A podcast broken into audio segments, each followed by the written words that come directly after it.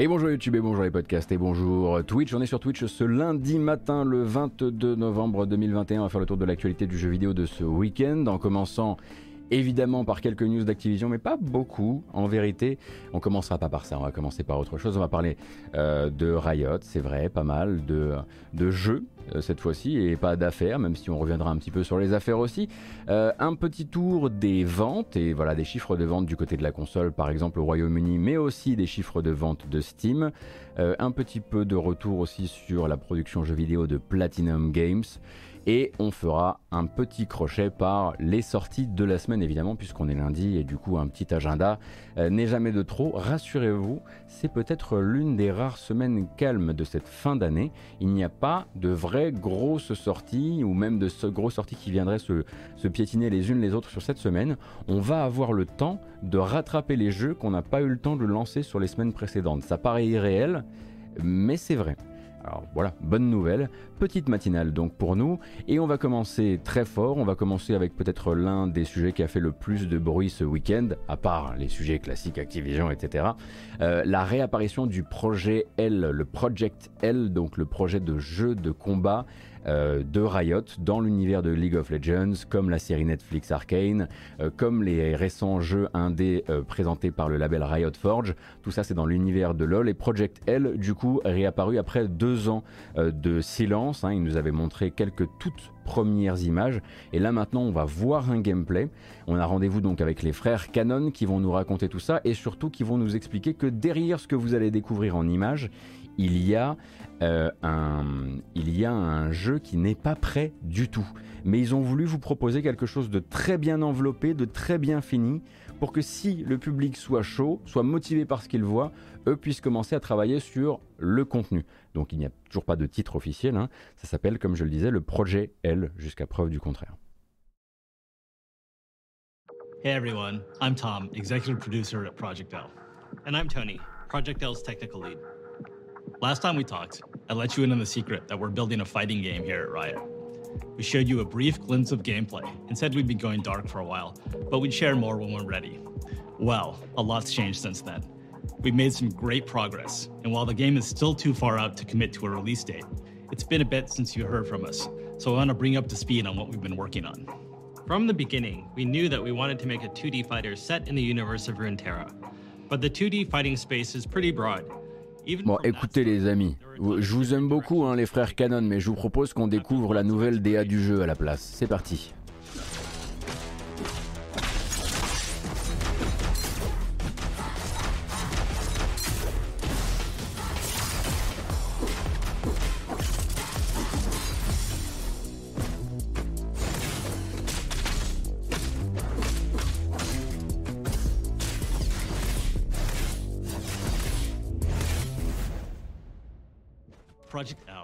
Alors vous l'aurez compris, hein, le Project L sera un jeu de combat basé sur une tag team de deux combattants ainsi que sur un système d'assist, donc la possibilité d'appeler votre deuxième combattant pour allonger un combo, vous sortir d'une situation un peu particulière avec des personnages tirés de l'univers de League of Legends, ça je ne vous apprends rien, et donc l'envie de retourner chercher quelque chose de stratégique dans la construction de votre équipe de deux et donc dans la construction de vos combos. Euh, Project L, c'est un petit peu comme ça qu'ils en parlaient depuis euh, un certain temps, hein. l'idée de vouloir, euh, si vous voulez, proposer un jeu qui soit facile à prendre en main et difficile à maîtriser, le fameux easy to learn, hard to master. Donc il faut comprendre que nous autres pauvres moldus pourrons directement nous nous servir, nous saisir de la manette et rapidement kiffer avec un personnage. Le but, c'est vraiment d'avoir quelque chose d'accessible dès le départ, en mettant derrière suffisamment de profondeur et notamment de la profondeur tactique euh, pour que ça intéresse aussi les gens qui veulent s'y investir sur le long terme. Mais le but, c'est qu'on puisse effectivement rentrer dans la mêlée assez, euh, assez simplement, euh, sachant que pour vous remettre un petit peu peut-être de, de contexte sur ce qu'est finalement Project L et d'où ça vient, ce n'est pas développé directement par les studios de Riot tels que vous les connaissez. C'est développé par Radiant Entertainment. Et Radiant Entertainment, c'est donc un studio qui a été racheté euh, par Riot en 2016. C'est le studio des frères Cannon, des frères jumeaux euh, Tom et Tony Cannon que vous avez vu à l'image tout à l'heure. Euh, ça vous dit peut-être quelque chose dans le sens où Tony Cannon, c'est la force principale pardon, derrière le SDK que l'on appelle GGPO. Et GGPO, donc, c'est le netcode à base de rollback qu'on appelle de nos voeux dans un maximum de jeux de combat quand on aime le jeu de combat en ligne. Et donc, c'est également le cofondateur de l'Evo, hein, euh, le plus euh, célèbre des tournois de jeux de combat, si ça vous permettait de replacer un peu euh, le garçon.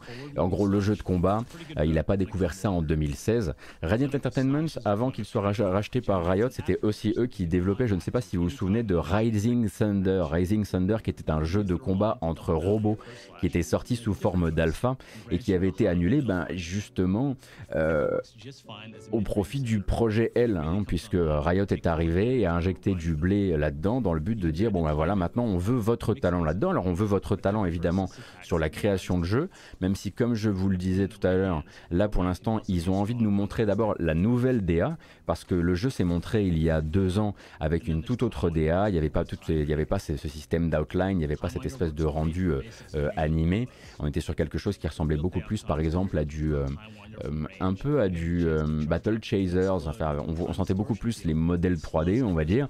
Donc le but, c'est de montrer un petit peu l'apparence, ce qu'ils ont envie de faire d'un point de vue des décors derrière. Le décor derrière pourrait tout à fait sortir de la série, euh, la série Netflix d'ailleurs. et puis maintenant, eux vont construire le contenu. En gros, ce qu'ils disent, c'est on a maintenant le début de ce que peut être le jeu, le système de contrôle, le système de combo, ce qu'on veut en termes de profondeur, notre système d'assist, la direction artistique évidemment, la direction sonore aussi. Et maintenant, on va construire le contenu. Donc le jeu n'est pas prêt du tout. C'est pour ça qu'il n'a même pas encore de titre. Mais il s'engage aussi à nous donner plus rendez-vous euh, dans la suite des opérations. C'est-à-dire que, en gros, ils ne disparaîtront plus pendant deux ans. Euh, ils vous redonnent rendez-vous euh, très probablement, on l'imagine, d'ici la moitié de l'année prochaine pour refaire un point là-dessus. Et au passage, bah, puisque c'est quand même piloté par le créateur de GGPO, eh bien, il s'engage à faire évoluer le principe même de netcode à base de rollback dans les jeux de combat. Ils veulent que le Project L euh, soit capable demain de repousser les limites de ce qui existe déjà en termes de délai euh, de, contrôle et de délai, de, délai entre les joueurs euh, durant des matchs en ligne. Donc eux veulent inscrire un nouveau standard pour la suite et qui mieux que finalement hein, Tony Cannon pour le faire. Donc ben voilà, Project L s'est montré, en gros, à rassurer un peu les foules en disant, mais bien sûr que Riot va, va pas faire un jeu uniquement pour les gens euh, qui ont, euh, qui savent jouer aux jeux de combat ou qui, voilà, ou qui, qui, qui ont peur, en l'occurrence, de, de s'investir dans des jeux de combat euh, trop touffus. Bien sûr qu'on va faire un truc très grand public, mais bien sûr qu'on n'oubliera pas non plus une communauté qui veut jouer beaucoup, qui veut beaucoup s'y investir. Ils ont aussi posé un petit peu, comment dire, leur, leur idée principale sur la table, c'est-à-dire que c'est un, un assist fighter, hein, donc voilà ça va être un, jeu de combat. Je sais pas si on dit vraiment assist fighter, mais bon, vous avez compris l'idée. Un jeu de combat basé justement sur une équipe. Ça sera peut-être pas au goût de tout le monde. Il y a beaucoup de gens qui préfèrent quelque chose de peut-être plus, euh, plus solitaire, une seule gestion de, une seule barre de vie à gérer, et puis, euh, et puis une strate, euh, une strate d'un bout à l'autre sans faire sortir un personnage de l'écran. Mais ça a un côté sexy aussi, ça permet de mettre en valeur un maximum de personnages de l'univers, et forcément ça intéresse Riot dans, cette, dans ces proportions-là. D'ailleurs, en parlant évidemment euh, de Riot, euh, et en parlant de, de l'univers de League of Legends, on ne pouvait pas traverser ce week-end sans peut-être entendre parler de la confirmation d'une seconde saison pour Arcane, Arcane, ça dépend comment vous l'appelez, euh, donc la série Netflix créée par le, studio français Fortiche, qui a bon, tout, tout ratiboisé sur son passage, hein. je pense que ça vous l'avez un petit peu suivi, euh, entre la réponse critique, entre la réponse des, euh, des spectateurs. On peut le dire, Riot et Netflix ensemble ont réussi à créer ce que Netflix aime bien appeler un phénomène et un phénomène qui forcément euh, va euh, bah, générer beaucoup de caillasse et en générer encore plus euh, puisque Riot a déjà confirmé qu'il y avait dès à présent une saison 2 qui était en production. Pour l'instant, aucune promesse formulée autour de ça, aucune promesse autre que au fait euh, bah, ça nous a pris globalement 6 ans pour concevoir la première saison. Sachez que la deuxième ne prendra pas tant, de temps que ça, puisque tout, voilà, les questions de pré-prod, etc. Et puis maintenant, la collaboration avec Fortiche suit son cours. Le seul truc que Riot dit, c'est en gros, on ne livrera pas ça en 2022. Il ne faut quand même pas, faut quand même pas croire aux extraterrestres. Il y, y, a des limites. donc, il nous donne rendez-vous plus tard, mais pas trop loin. C'est le but de la manœuvre, sachant que derrière, vous le savez, en ce moment, euh, euh, du, côté de, du côté de Riot, eh ben, on se refait un petit peu une santé, on va dire, médiatique, hein, euh, entre la série, entre la présentation, la présentation du projet L. On peut repenser hier à la semaine dernière, penser hier à la semaine dernière, penser pardon à la semaine dernière, et donc au jeu de chez Riot Forge, puisqu'ils ont notamment sorti de Ruin King, qui est donc le premier jeu sorti de cette initiative qui consiste à filer l'univers de League of Legends à des développeurs indépendants. Donc là, c'était en l'occurrence Airship, Airship, Syndicate, les créateurs de Battle Chasers, justement. Euh, et donc, en ce moment, bah, évidemment, on oublierait presque hein, euh, euh, que, bah, que, Riot, c'est aussi autre chose. Et, et vous savez qu'ici, on n'oublie pas. Donc, j'aimerais aussi vous rappeler que quand Activision, quand le dossier Activision ne sera plus un dossier, l'année prochaine, très probablement que Riot, voilà, on en reparlera aussi dans ces proportions-là, que ce soit soit euh, on parlera d'Ubisoft aussi très probablement parce que le dossier Ubisoft c'est pas terminé, mais Riot c'est pas terminé non plus. On rappelle que Riot était déjà accusé d'à peu près tous les mots dont on accuse actuellement Activision euh, et qu'il y avait déjà des enquêtes par les mêmes organismes, hein, notamment la DFEH. Euh, donc je vous refais très très rapidement si vous aviez raté les épisodes précédents, mais on est sur les mêmes, les mêmes problèmes de toxicité, de discrimination à l'embauche, à la promotion, le harcèlement, la protection des, des hauts placés, etc etc. Donc si vous aviez raté ça, c'est quand même très difficile d'avoir raté ça.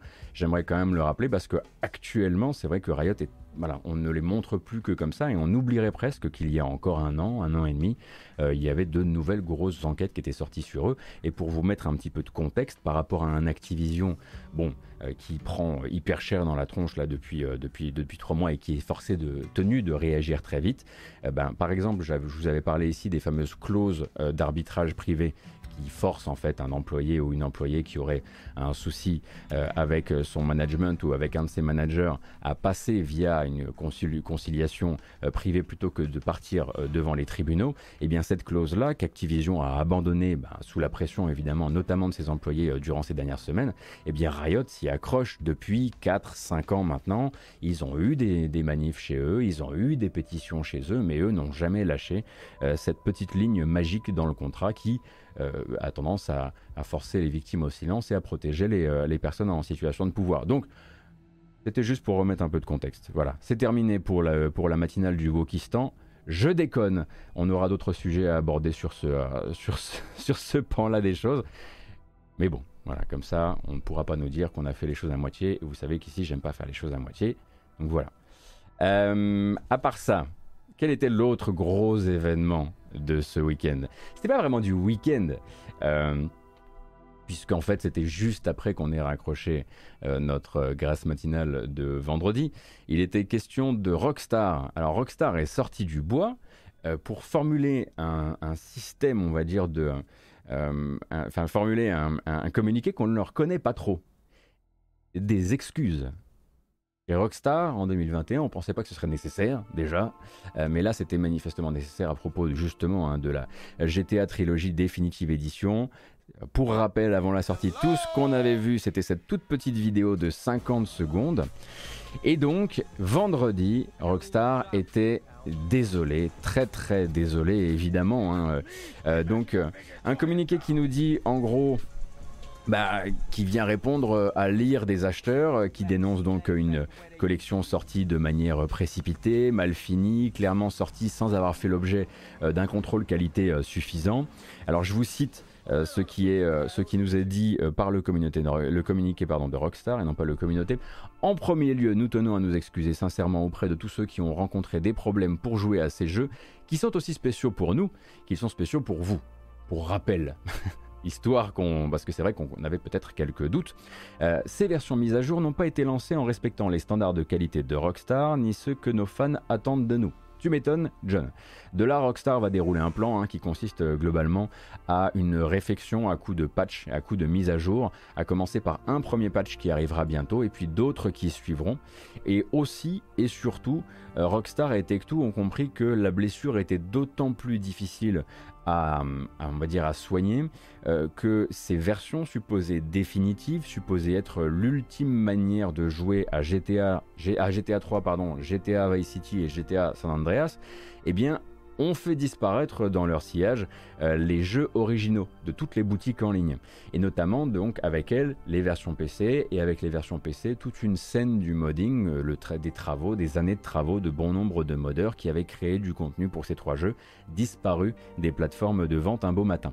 Eh bien ils ont compris qu'ils n'allaient pas pouvoir juste réparer des jeux qu'ils ont déjà vendus, forcément, mais qu'ils allaient devoir faire un geste et ce geste-là, c'est de faire justement réapparaître ces trois jeux, réapparaître GTA 3, Vice City et San Andreas dans leur version PC classique sur les boutiques et donc dans le Rockstar, dans la boutique Rockstar, dans euh, le but bah, de voilà relier un petit peu la confiance avec la communauté et surtout la communauté des modeurs, même si Take-Two va continuer à leur envoyer des DMCA euh, pour chaque future sortie qu'ils auront, euh, qu'ils auront dans leur carton. On sait qu'il y a des modes hein, qui sautent assez régulièrement sur, sur lettre officielle envoyée par, par Take-Two.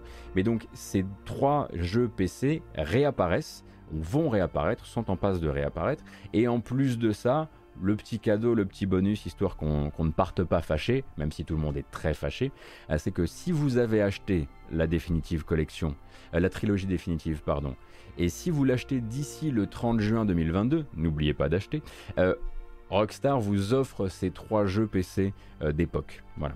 Donc ça c'est l'espèce de petite euh, voilà c'est la petite pincée de sucre dans le, dans le cocktail histoire de faire passer un petit peu euh, la chose. Mais c'est forcément quelque chose qu'on n'imaginait pas voir arriver dans les temps euh, à venir. On était plus habitué à ce que l'état technique, l'excellence de, de, finition soit quelque chose qui soit inscrit dans le rockstar de maintenant, même s'ils ont déjà raté des choses par le passé. mais je pense que la personne était préparée à ce que ça, ça se termine dans, un tel, dans un tel bourbier. Donc ça amène même Rockstar à, formuler euh, des excuses. Après, il y a des gens, vous le savez, qui ont plutôt bien, euh, qui, sont passés entre les gouttes hein, justement de ces, euh, de, ces, de ces problèmes techniques, qui sont plutôt contents de leur expérience sur le jeu. Je pense que c'est plus rare dès qu'on parle de la version Switch. Je pense que c'est plus rare aussi voilà, sur certaines, certaines versions, de, notamment certaines versions d'anciennes, d'anciennes consoles euh, de salon, peut-être sur Xbox One, je crois qu'il y a de, euh, soucis, euh, de soucis spéciaux. Oui, Take-Two est propriétaire de Rockstar, Papa Mouette. Hein.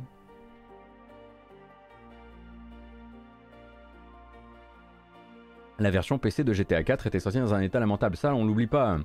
Randall Flagg, bien sûr. C'est pour ça que je disais plus l'état, on va dire, l'espèce de d'exigence, d'excellence qu'on accrochait à leur, à leur récente nouvelle sortie. Voilà et qui pouvait donner l'impression que euh, ce qu'ils allaient euh, du coup faire sortir, on rappelle que ça a donc été externalisé, hein, le développement de la trilogie définitive édition, c'est chez Grove Street Games que ça a été fait, Grove Street qui avait notamment fait euh, les portages mobiles de ces trois jeux, et du coup, bon bah voilà, en l'occurrence, en l'occurrence, ils doivent avoir, il y a dû avoir quelques mises au point assez fortes, même si à la fin, c'est autant la faute de Grove Street, bah, parce que bon bah voilà, enfin non, c'est même pas tant leur faute à eux, euh, parce qu'on ne connaît pas les euh, délais que leur a imposé Rockstar. On sait manifestement que Rockstar n'a pas suffisamment regardé son, sa copie avant de la sortir.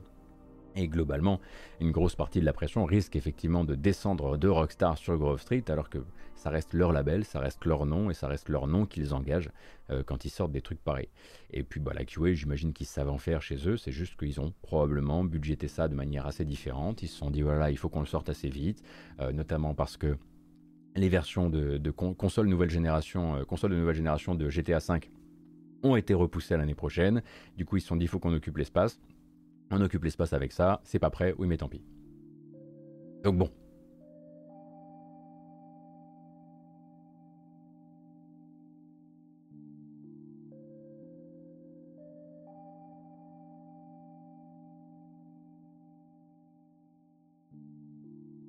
Donc, dans les temps à venir, on en reparlera ici quand ils, feront, euh, referont leur apparition, les trois jeux euh, d'époque vont réapparaître dans leur version PC seulement. Parce que pour rappel, quand la définitive édition est arrivée, elle a balayé même l'existence sur certaines autres plateformes de versions rétro de ces trois jeux, euh, parce qu'il n'y avait pas que les boutiques PC euh, qui les hébergeaient. Il me semble que c'était jouable.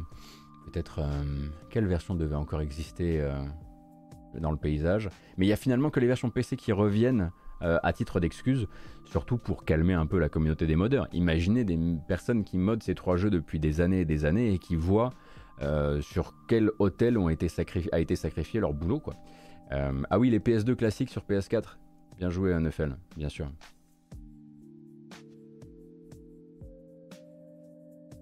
Merci beaucoup, Avski Fire. Pardon, j'avais pas vu pour les 4 mois. Donc, on va parler d'un tout petit, un tout petit peu d'Activision. Trois foutres. Euh, alors, d'abord avec un petit truc rigolo. Euh, on n'est pas dans la théorie du complot ici, du coup on va partir du principe que c'est surtout rigolo à observer. Euh, donc une, un tout petit délai du côté de la prochaine, du prochain gros rendez-vous euh, donné euh, par Activision en termes de jeu, hein, pas en termes de réponse à des, à des accusations ou de, voilà, de réponse légale ou ce genre de choses. Mais le prochain gros rendez-vous euh, d'Activision, c'était donc le 2 décembre avec la sortie de la saison 1 Vanguard dans Warzone. Pour rappel, si vous ne connaissez pas un peu le système, quand un Call of Duty sort, vous avez le Call of Duty canon à 60 balles, donc ça c'est Call of Duty Vanguard. Vanguard, il faut que j'arrête de parler comme ça. Warzone, donc le, le FPS free-to-play, reçoit du contenu euh, saisonnier qui vient euh, donner un petit peu la couleur euh, du, Call of Duty annuel dans Warzone. Call of Duty mobile aussi est connecté à tout ça. Bref, il y a tout l'écosystème Call of Duty. Et là, le prochain gros truc, c'était la prochaine carte qui s'appelle Pacific et en gros qui doit venir bah, célébrer la sortie d'un nouveau Call of Duty dans Warzone. Donc un rendez-vous important. On rappelle que c'est le premier FPS à un multijoueur au monde, que c'est euh, la première vache à lait d'Activision, etc., etc. Et du coup, en fait, il devait le sortir le 2 décembre. Mais au final, on a appris un peu sur le tard que l'équipe qui s'occupe de, cette, euh, qui s'occupe de ce contenu-là euh, va avoir besoin de 6 euh, jours de plus. Alors, on ne nous explique pas vraiment à quoi vont servir ces 6 jours. En fait, officiellement, c'est 7 jours parce que du 2, il passe au 9. Mais en vérité, si vous avez acheté Call of Duty Vanguard, eh bien, vous allez avoir la possibilité de tester cette map 24 heures en avance le 8.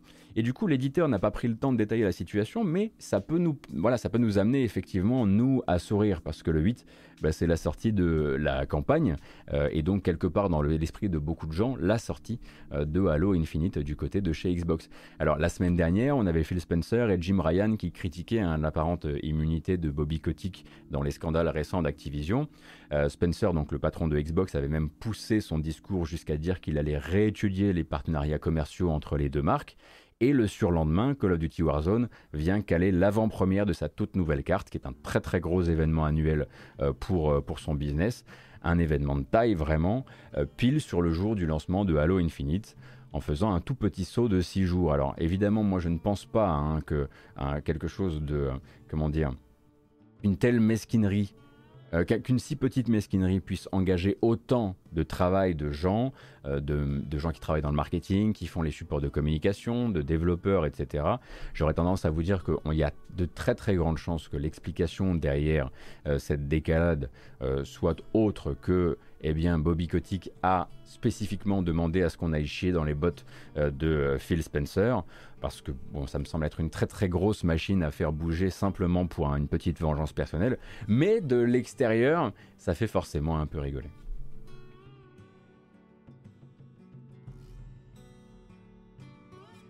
Donc, le 8, ce sera à la fois la sortie de Halo Infinite, de sa campagne, hein, même si, euh, on le rappelle, le multijoueur est déjà jouable euh, à l'heure actuelle euh, gratuitement hein, sur PC et sur Xbox. Et le 8, ce sera aussi la sortie de Pacific, la nouvelle carte de Call of Duty Warzone. Sachant que, bon, bah, évidemment, hein, ce sont deux shooters en ligne multi, multijoueurs pardon, et free-to-play. et que pour beaucoup de gens, comme je le disais, pour une grande partie du public, la sortie de Halo Infinite, c'est aussi la date de sortie de son multi. Hein. Il y a, à mon avis, une grande partie du public qui n'est pas particulièrement au courant encore euh, de l'early access, de la bêta du multijoueur de, de, euh, de Halo. Le mot anglais serait petty. Ah oui, oui, quelque part, ce serait la, si ça devait être ça, ce serait, le, le, terme euh, à y associer, ouais.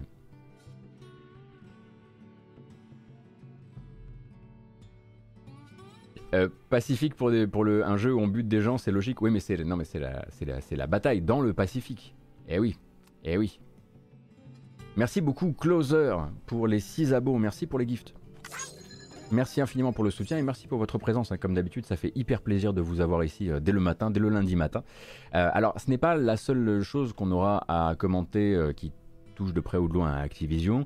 Vous vous en doutez bien, puisque autour de. On a une fanfic d'un côté, hein, qui est la fanfic selon laquelle euh, Call of Duty euh, Warzone repousserait sa map juste pour emmerder Phil Spencer à Xbox. Ça, c'est une fanfic, mais il y a une fanfic qui nous, qui nous intéresse et qui nous excite un peu plus que celle-ci. C'est l'idée que potentiellement un jour Bobby Kotick réponde de ses actes, ou en tout cas des actes qui lui ont été reprochés par, de nombreuses, par de nombreux témoins et de nombreux articles. donc, je me répète rapidement pour le contexte. Hein, Activision, depuis, le, depuis, la, moitié, depuis le, la moitié du mois de juillet, hein, c'est les plaintes officielles déposé par l'État de Californie, c'est la Commission américaine pour l'égalité des chances au travail, il y a eu les articles de presse, il y a eu les alertes lancées par les employés, et enfin cet article de la semaine dernière qui peignait donc un Activision empêtré, empêtré euh, dans sa culture sexiste et ses discriminations salariales, voilà, la promotion, harcèlement sexuel, affaires d'agression, et ce depuis près de deux décennies, mais surtout un Bobby Kotick qui était au centre de, tout ça et non pas au centre de tout ça, donc un PDG euh, plus directement mis en cause euh, depuis cet article de la semaine dernière. Eh bien, cette nuit, justement, euh, le Wall Street Journal euh, a donc euh, réussi à capter et à sortir un article écrit grâce à des sources qui seraient assez haut placées dans l'organigramme d'Activision et qui auraient eu, en tout cas, obtenu les, retombées d'une réunion, une réunion organisée par Kotick avec le gratin des, grands cadres de Activision, dans lequel, en fait, réunion dans laquelle Bobby Kotick a discuté un petit peu de son statut et de la possibilité fut-elle lointaine, qu'il quitte ses fonctions au sein euh, d'Activision. On rappelle qu'on s'était quitté sur euh, une très menue partie euh, des investisseurs voudraient qu'il s'en aille.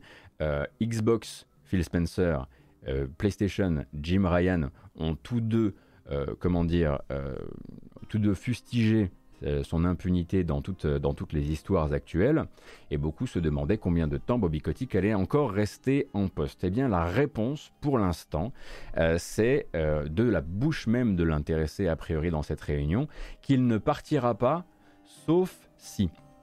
Alors le sauf si est très intéressant, sauf si les soucis de culture d'Activision ne sont pas réglés rapidement.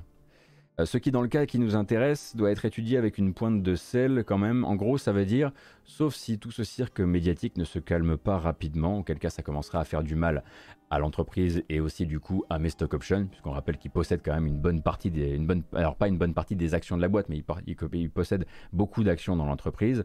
Et du coup, sauf si quelque part une culture d'entreprise euh, capable de générer un tel vivier de témoignages, d'accusations, euh, se réparer rapidement, ça n'existe pas en vérité.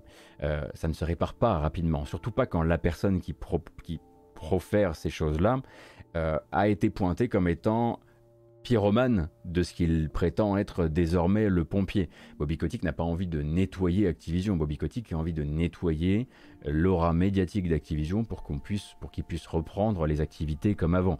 On parle d'un garçon qui aurait potentiellement, qui serait potentiellement intervenu lui-même dans le but de protéger des agresseurs pour continuer à faire le business is business, etc. Monsieur ne veut pas nettoyer, il ne pense pas, il n'y engage pas son honneur, il a juste besoin que l'entreprise se remette à avoir une aura positive très rapidement. Donc ce sauf si là, si vous voulez, de mon point de vue, euh, c'est surtout une manière de préparer sa sortie. Euh, honnêtement, je pense qu'il va partir et je pense qu'en fait, il est en train d'écrire son propre narratif par rapport à ça. En gros, créer une sorte de d'arc scénaristique euh, dans lequel il pourra partir en disant oh là j'ai essayé, j'ai essayé, mais vraiment hein, il y a trop de choses qui sont hors de mon contrôle. Je ne suis que tout en haut et parfois tout en haut on voit pas tout. Euh, je suis plus la bonne personne. Euh, je me retire en coulisses. Je vais toucher mes stock options. Voici une belle nouvelle personne toute fraîche qui prendra euh, ce travail-là. C'est quand même plus intéressant de prendre, de, sortir avec ce narratif-là que de sortir en disant il y a Jim Ryan et Phil Spencer qui ont, claqué des doigts et je suis parti. Parce que Bobby Kotick, il n'a que 58 ans. Des aventures entrepreneuriales, il va encore y en avoir pendant, allez, 20 bonnes années. Hein. ces carnes-là, ça vit assez vieux. Euh, et de ce fait, il y a quand même. Là, c'était un avis très personnel que je viens de lâcher. Hein. Je, si ça vous déplaît, je peux comprendre. Parfois, ça me sort hein, comme ça. Voilà. Euh, et de fait, il est assez, euh, il est assez normal que le garçon ait envie de sortir avec la tête haute, les épaules plutôt larges et dire oh là là, j'ai quand même essayé vraiment parce que s'il s'en va maintenant, s'il s'en va vraiment dès que dès que d'autres pontes de l'industrie vont commencer à mettre en doute sa, sa légitimité, bah, il passe effectivement pour, quelque chose qui, casse assez vite.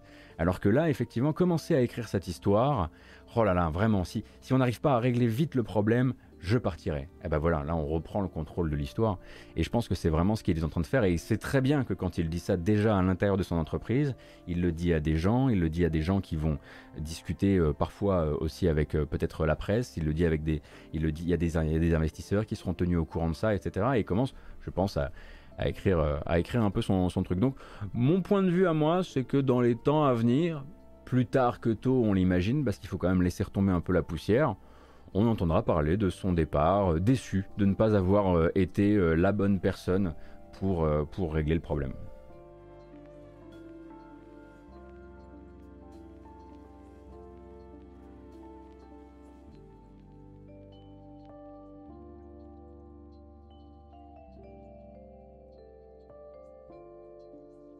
Et touché, bien sûr, oui, c'est bonus de départ, ça j'en ai parlé tout à l'heure, hein, mais il part, il part pas juste encaisser ses stock options. Euh, il a, quoi qu'il arrive, il aura un très beau, un, très beau, euh, euh, un très beau parachute de départ parce que s'il part, il partira probablement, ce sera probablement un, un comme on dit en anglais, mais c'est terminé euh, without a, euh, with a cause ou without a cause ou un truc comme ça. Et en gros, ça risque de se passer, on risque de lui proposer le truc genre, bon ben voilà, écoute, ce qu'on va faire, c'est qu'on va pas faire une enquête sur toi, parce que si on fait une enquête sur toi, on risque de trouver effectivement des fautes graves qui nous permettraient de te laisser partir avec très peu. Donc ce qu'on va faire, c'est que tu vas partir avec le très très beau truc que tu nous as négocié ces trois dernières années, parce que ça a été renégocié il y a pas longtemps. Et puis derrière, toi, tu restes en coulisses. Euh, sur chaque Call of Duty, tu prends, ta, tu prends ton, petit, euh, ton petit bif et puis, euh, et puis tout le monde est très content. On mettra quelqu'un de jeune, peut-être même une femme, tout en haut de cet échiquier-là, histoire de pouvoir écrire une nouvelle histoire. En espérant évidemment que cette personne-là se retrouve pas dans un, dans un rôle à la Jen O'Neill, hein, puisque elle en parlait encore la semaine dernière au Wall Street Journal, placée en co-direction de Blizzard par Bobby Kotick, et pourtant moins payé que son co-directeur. Comme quoi, hein, euh, voilà. Il y, a y a quand même des réflexes comme ça hmm, qui font que on a quand même un doute sur la possibilité que la culture d'entreprise d'Activision soit vite réparée, comme, euh, comme, le dit, euh, comme le dit le bon Bobby.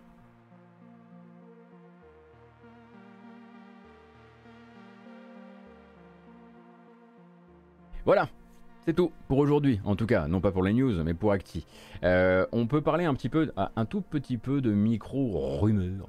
Euh, alors c'est pas tant de la rumeur que l'œil acéré de journalistes jeux vidéo polonais euh, du site XGP, qui donc voilà, qui crée l'espoir bien au-delà des frontières en ayant simplement eu les jeux suffisamment rivés sur le Microsoft Store pour voir apparaître pendant un temps le passage euh, très euh, fugace d'un macaron Xbox Game Pass sur la fiche de Mass Effect Legendary Collection. Donc Mass Effect Legendary Collection, pour rappel, c'est ça. Hein. Donc la toute dernière, donc non pas des remakes, mais des remasters HD euh, des trois premiers. Et oui, les trois premiers, et non pas les trois Mass Effect de, de, BioWare. ce qui était donc sorti sur un maximum de plateformes, mais qui n'était pas encore disponible dans le Game Pass. Et du coup, euh, du côté du site XGP, ils ont eu le, temps de, voilà, de prendre en photo cette fiche du Microsoft Store, avant qu'Electronic Arts et BioWare évidemment n'interviennent, pour retirer le macaron. Ce serait assez logique finalement, si vous voulez. C'est sorti il y a moins d'un an. Euh, la mécanique habituelle, c'est qu'un nouveau jeu Electronic Arts rentre dans le bouquet EA Play euh, sous un an. Parfois c'est neuf mois avec de la chance, parfois c'est un an et EA Play est donc accessible si vous êtes abonné au Xbox Game Pass Ultimate. Il y a quand même de très grandes chances que ce ne soit pas la trilogie euh, dans cette version Legendary qui rentre dans le Game Pass, mais simplement que ça rejoigne le bouquet EA si vous y avez accès.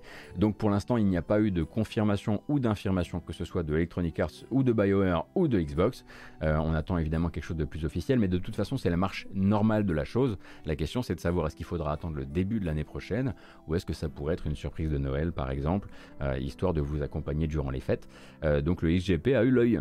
maintenant, on attend quelque chose d'un petit peu plus carré.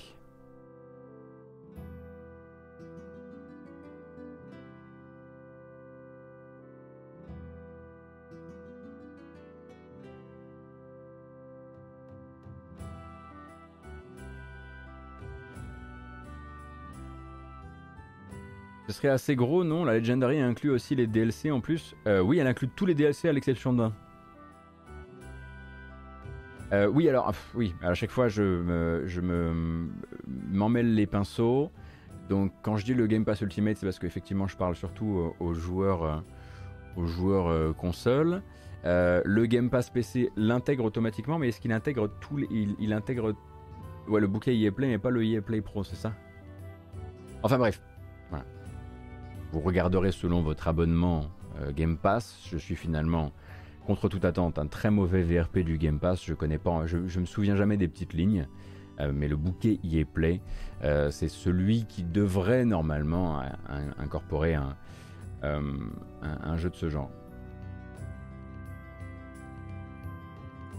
Et il n'y a pas le multijoueur effectivement pour Mass Effect 3, que, comme le déplore Renlian sur le chat une partie des gens, effectivement, hein, déploraient cette, cette, cette, disparition, mais ça, les aurait forcés à remettre de l'argent dans le maintien des serveurs, et alors là, ça fait des frais. Désolé, ça fait des frais, et puis Electronic Arts, c'est voilà, une petite maison, une petite maison familiale, tout est fabriqué à la main, hein. chaque jeu, on le rappelle, est voilà, gravé comme ça, hein, dans des petites plaques de bois, et, euh, il marge peu, voilà, il marge peu, et c'est pas facile, de maintenir des serveurs comme ça.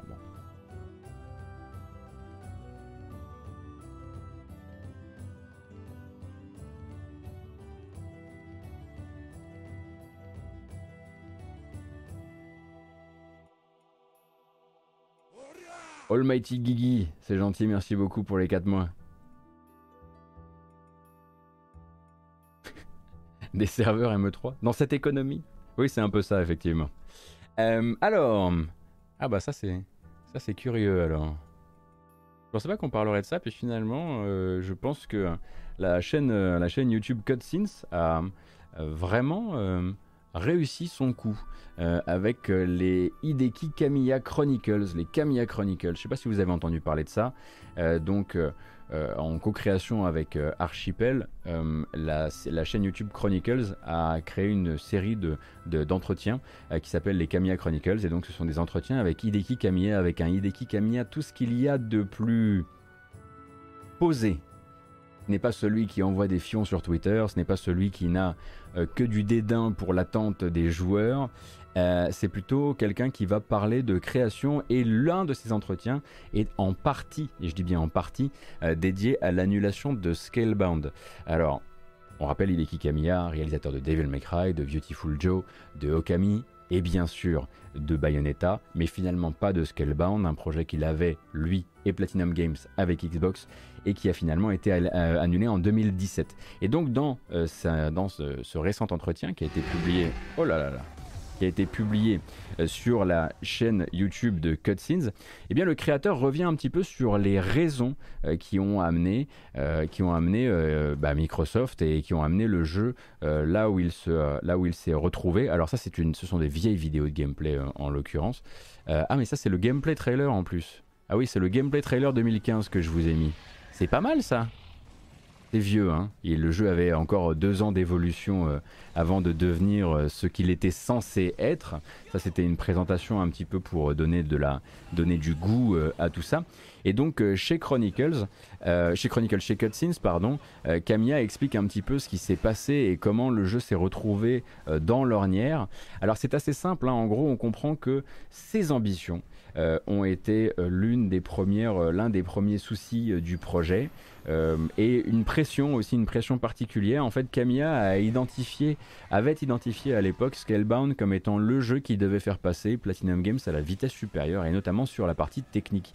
Euh, je ne vous apprends rien hein, si vous connaissez les productions du studio, la partie technique, ça n'a jamais été vraiment le haut, haut, haut du panier. Les questions de photoréalisme ou même les défis techniques de très grande ampleur n'ont jamais été ce qui intéressait ou même ce qui faisait la force de Platinum Games. Mais à l'époque, Camilla pensait vraiment que c'est ça, c'est ce projet, c'est cette co-création avec Xbox qui devait justement venir porter ce changement de philosophie et qui devait faire du studio un studio de premier plan pour la Xbox One. Hein. Pour rappel, à cette époque-là, on est sur la volonté de faire un jeu qui soit capable d'exploser la gueule de tout le monde sur Xbox One et surtout venant de chez Platinum Games. Donc à l'époque, il voulait que ce soit aussi, euh, comment dire, un, un, aboutissement technique pour le studio, en plus d'avoir d'autres envies. Hein. On rappelle que Platinum Games ne savait pas non plus trop faire du jeu connecté, donc là le but c'était de, de, faire de la, de la coop. Et puis, ben, plus on, suit cet entretien, plus on comprend que derrière il est question aussi de pression, euh, de la pression que lui s'est mise, que lui a mis peut-être sur le reste de l'équipe, et puis bah, finalement euh, d'un, comment dire, d'un trop plein de pression que lui pensait, euh, comment dire, il allait se traduire comme une sorte de carburant pour le studio. Et puis euh, au fur et à mesure, c'est plus, plus traduit comme une sorte de, poids euh, qui a fait que ben, il y avait trop de défis pour un seul jeu. Et à un moment, même euh, Microsoft a fini par simplement voilà, débrancher le truc en disant bon, vous n'avez pas, vous pas réussi à vous, à vous retrouver là-dedans. Et alors c'est très intéressant parce que bon, bah, souvenez-vous, hein, ça devait être la grande, ça devait être la grande rencontre de, de l'Occident et de l'Orient. C'est un jeu très très attendu. C'était euh, voilà, les, fans de Xbox étaient déjà fans du jeu avant même qu'il ne sorte. Je vous pas sorti la meilleure vidéo de gameplay, celle-ci elle date de 2015, donc euh, forcément c'est pas voilà, c'est pas nickel. mais en l'occurrence, on se retrouve avec un Camilla qui pour justement cette direction et ce, manque de direction ou ce trop plein de direction donné au projet, euh, s'excuse en vidéo, s'excuse en tant que créatif, mais aussi en tant que membre de Platinum Games. Platinum Games qui, comme vous le savez, derrière est revenu sur des défis techniques tout à fait moindres, histoire de retrouver peut-être et parfois seulement euh, son ADN. Donc euh, de toute façon, hein, tout ce que fait Cutscenes actuellement est hyper intéressant. Donc je vois que euh, je pense que plusieurs fois, voilà, la chaîne a été relinkée sur le sur le chat. Ce que je vais faire, c'est que je vais faire comme on fait ailleurs, et je vais même vous la spammer un petit peu, comme ça vous pourrez la mettre dans vos favoris, euh, et, puis, euh, et puis suivre un petit peu euh, ces aventures-là, surtout si vous êtes intéressé par, la, par le parcours du garçon ou même d'autres parcours. Cutscenes fait un super travail en ce moment, ça vaut aussi de toute façon hein, pour Archipel, on en a déjà parlé ici, on en reparlera, mais pour beaucoup en fait il manquait cette petite clé de compréhension. Qu'est-il arrivé à Scalebound? Eh bien il est arrivé que quelqu'un a cru, a voulu en faire le, jeu capable de, régler euh, tous les mots à la fois, euh, euh, de répondre à la demande de l'éditeur tout en étant le marchepied parfait pour le futur du studio. Et, et, le jeu ne pouvait pas être tout à la fois. quoi.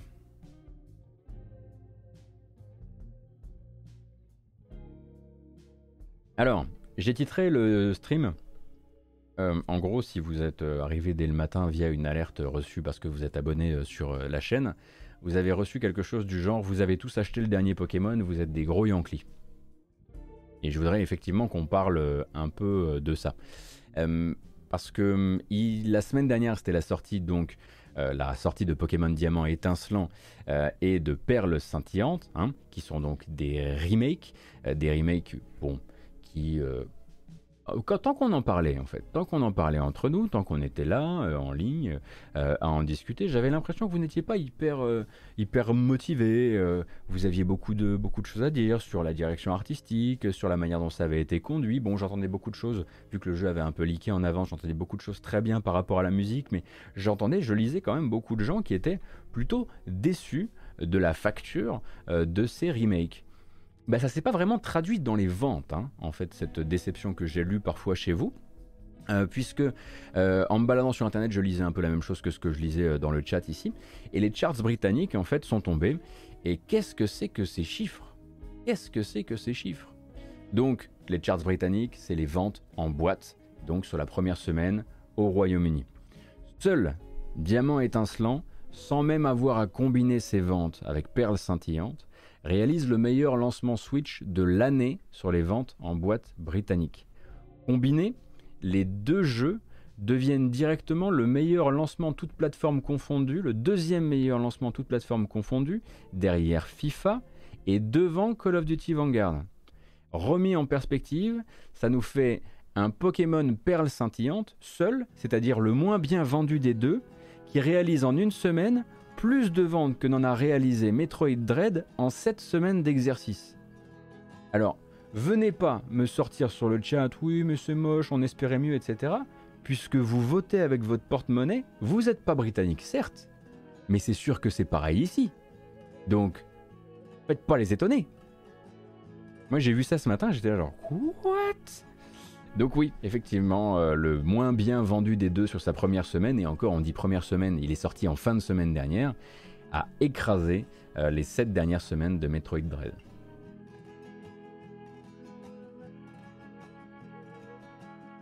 Donc, euh, si vous voulez, les autres héros de la semaine à côté n'en sont pas.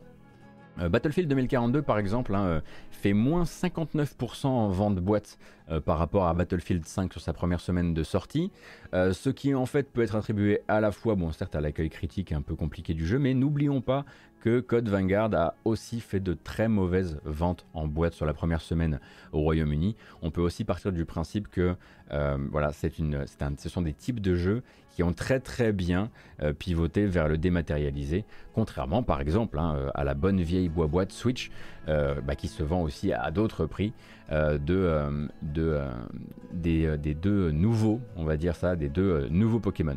Donc vous avez pas mal de voilà, vous avez pas mal de, de, chiffres qui sont sortis récemment et qui permettent d'explorer un petit peu ce qui s'est ce qui s'est bien vendu la semaine dernière aux États-Unis, aux États-Unis, au Royaume-Uni, pardon. Dans ces chiffres de première semaine, j'imagine qu'il compte les préco. Bah, Kelly, oui, j'imagine les préco boîtes, bien sûr. Donc, euh, qu'est-ce qu'on a Attendez, parce que là, du coup, je me suis basé sur l'article de Games Industry.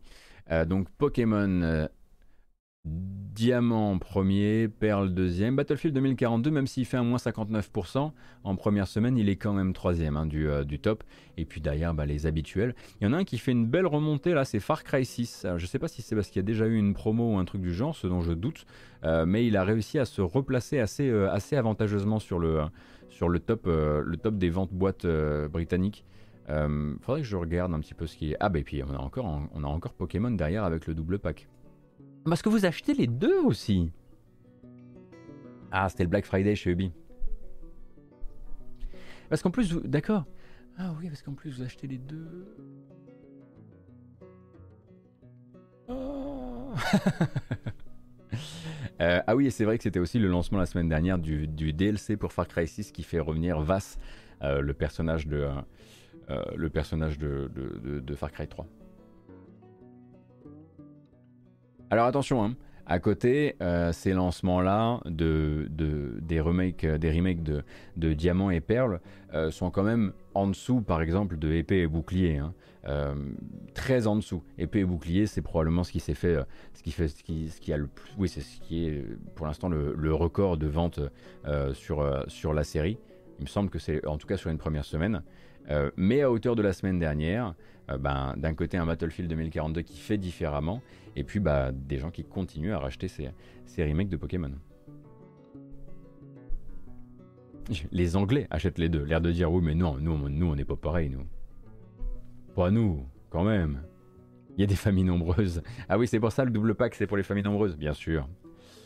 Bah écoutez, tant qu'on y est justement dans les ventes, on peut peut-être se pencher sur les ventes Steam de la semaine dernière. Hein. C'est un truc qu'on fait souvent le lundi, se, voilà, se dire quels sont les jeux qui sont sur le podium, les trois jeux qui se sont le plus vendus sur Steam euh, la semaine dernière. Alors non pas, et on rappelle toujours la méthode de calcul, non pas en nombre de jeux, mais en dollars générés. Il est donc beaucoup plus simple euh, d'y retrouver des, gros morceaux.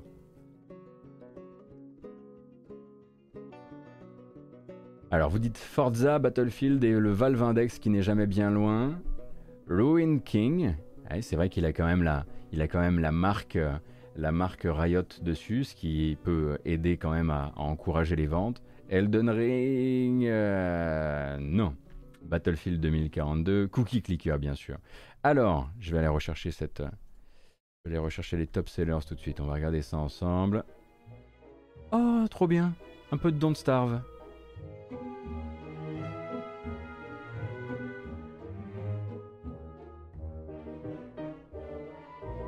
Voilà qui fait du bien.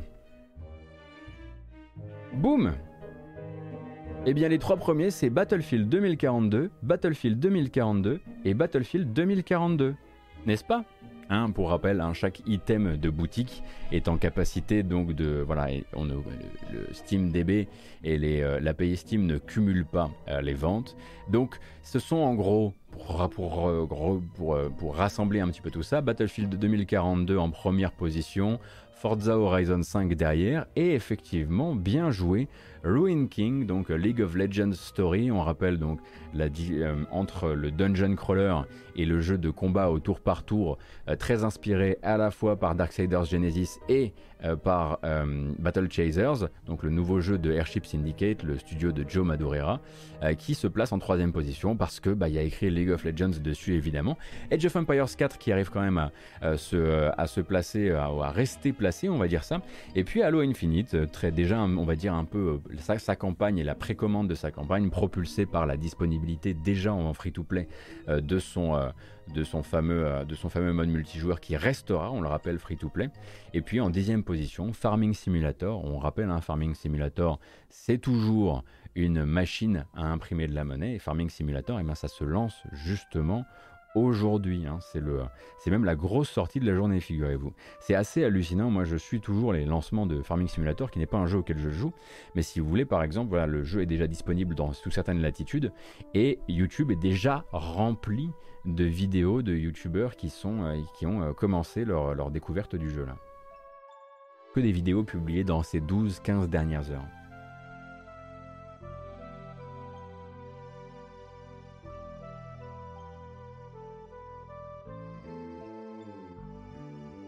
Alors, c'est vrai aussi que Battlefield 2042 a à la fois été très acheté, mais est aussi devenu, euh, dans ces dernières heures, le huitième jeu le moins bien noté sur Steam. Hein. Je pense que je ne vous apprends rien, ça a fait des très gros titres.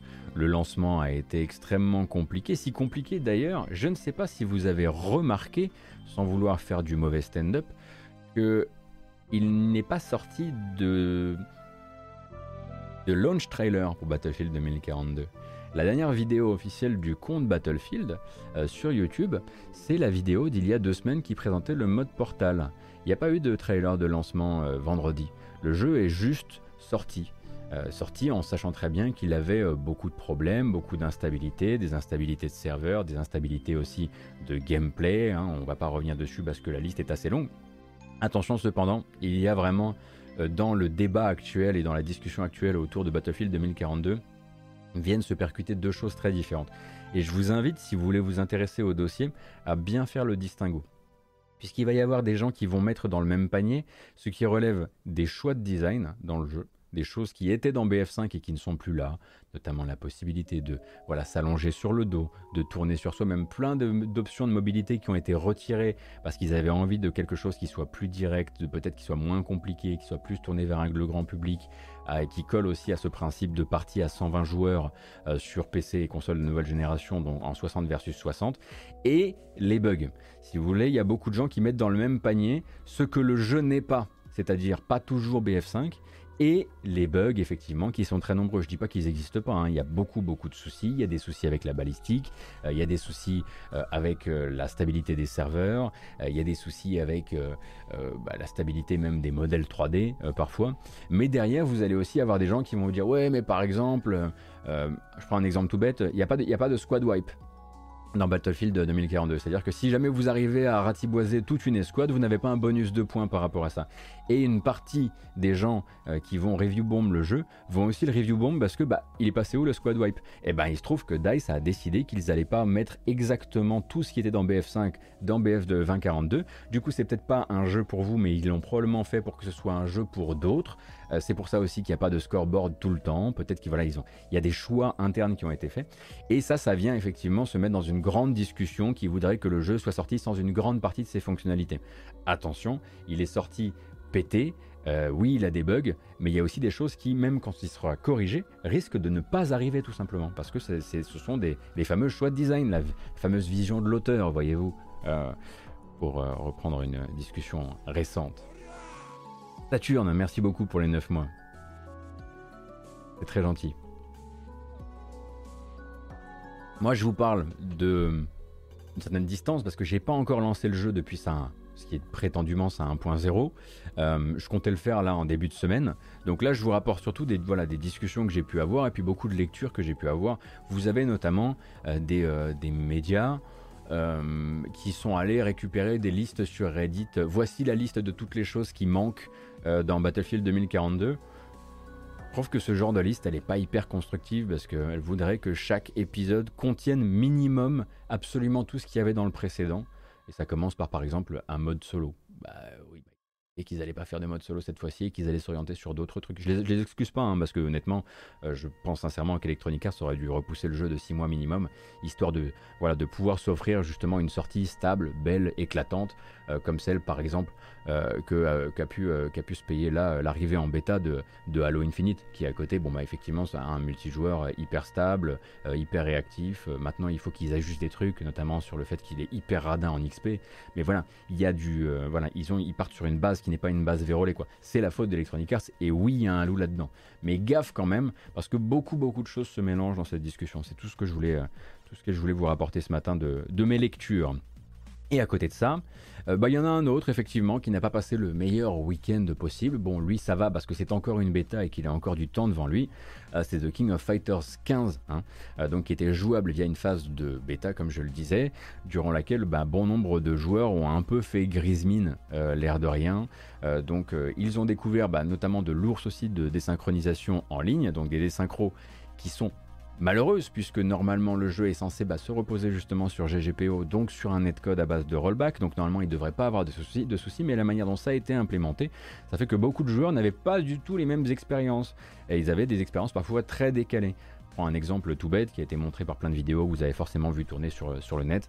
Mais par exemple, la PS4 et la PS4 Pro ne chargent pas euh, certaines scènes à la même vitesse. Ce qui veut dire que, bah, en l'occurrence, entre les, transitions entre menu et jeu, etc., euh, font que bah, y a un joueur qui arrive avant l'autre euh, au début, au début du, du combat. Et pour l'instant, il n'y a pas de remise à niveau entre les deux joueurs. Et il y en a un qui commence le combat avant l'autre. Alors là, c'est relativement compliqué. Et en plus de ça, parce que je ne vais pas commencer à me perdre dans les explications réseau qui ne sont pas ma spécialité, mais en plus de ça, beaucoup de joueurs, de ce que je comprenais, reprochaient au jeu d'être un vrai... Euh, un KOF 14 1.5 avec euh, finalement euh, peu d'évolution, certes peut-être quelques, quelques nouveaux personnages, mais pas de quoi se relever la nuit et pas de quoi bah, mettre un KOF 14 à la retraite pour les gens qui avaient déjà acheté KOF 14. Quoi. Donc plutôt quelque chose qui, aurait, qui pourrait faire l'office d'un patch, euh, donc ça faisait forcément grise surtout dans un week-end où à côté de ça, toute la discussion internet en termes de jeux euh, euh, de, baston bah, était tournée sur le projet L de Riot qui lui montrait une DA bah, beaucoup plus convaincante, euh, qui s'annonçait avec quelque chose de beaucoup plus nouveau, euh, de, beaucoup plus, euh, de beaucoup, beaucoup, plus ouvert à tout le monde aussi, parce que, bon, bah, enfin, déjà, de beaucoup plus, comment dire, il y aura une garantie, il y a bien une garantie qu'on a avec le projet L, c'est bien celle du code réseau, avec les frangins Canon au, au, pilotage du truc, mais forcément, à côté, ouais, la bêta se passait de manière assez, de manière assez, assez négative, quoi.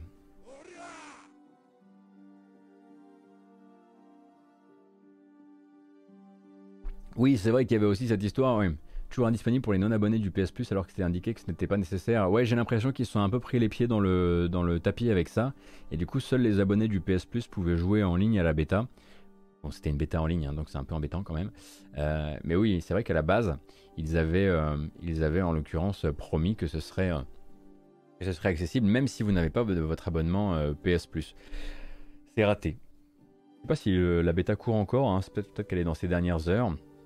Mais on continuera à donner de la force évidemment au jeu et on continuera évidemment à regarder toutes les bonnes annonces. Normalement il en reste 5. Après ça on arrêtera les frais. Parce que moi je fatigue doucement là.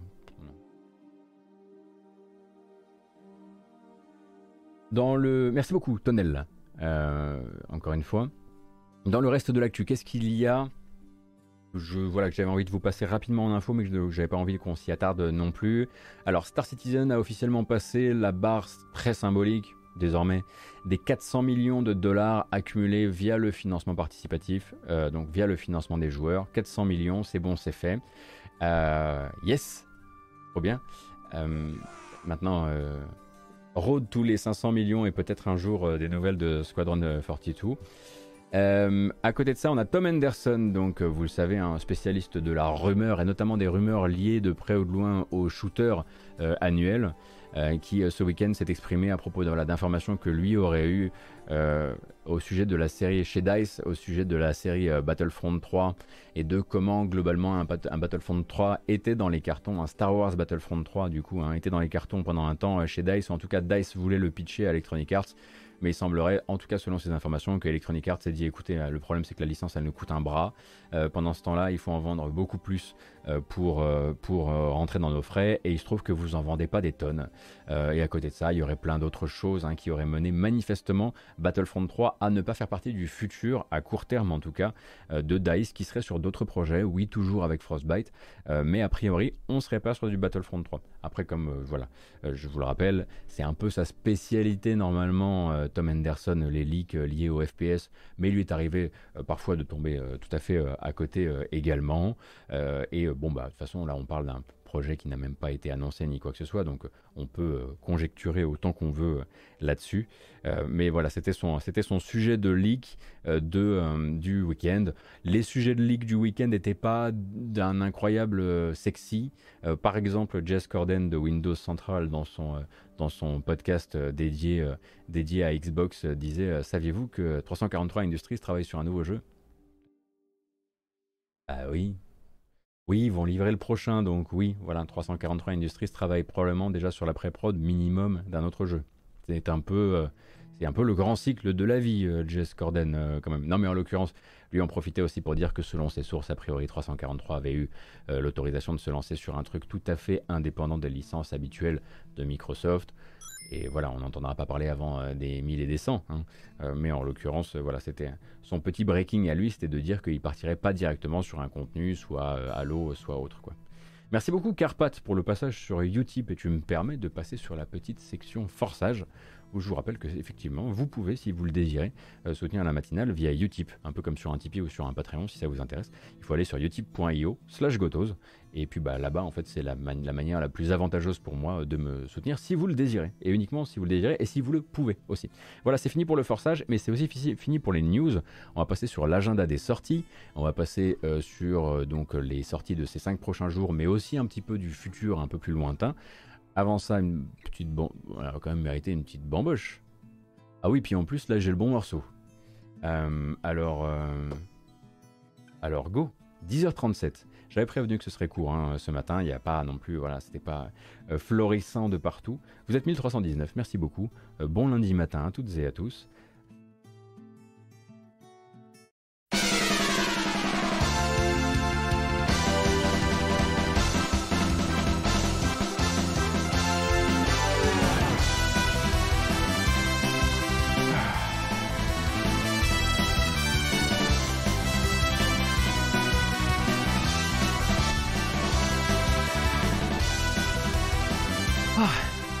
Je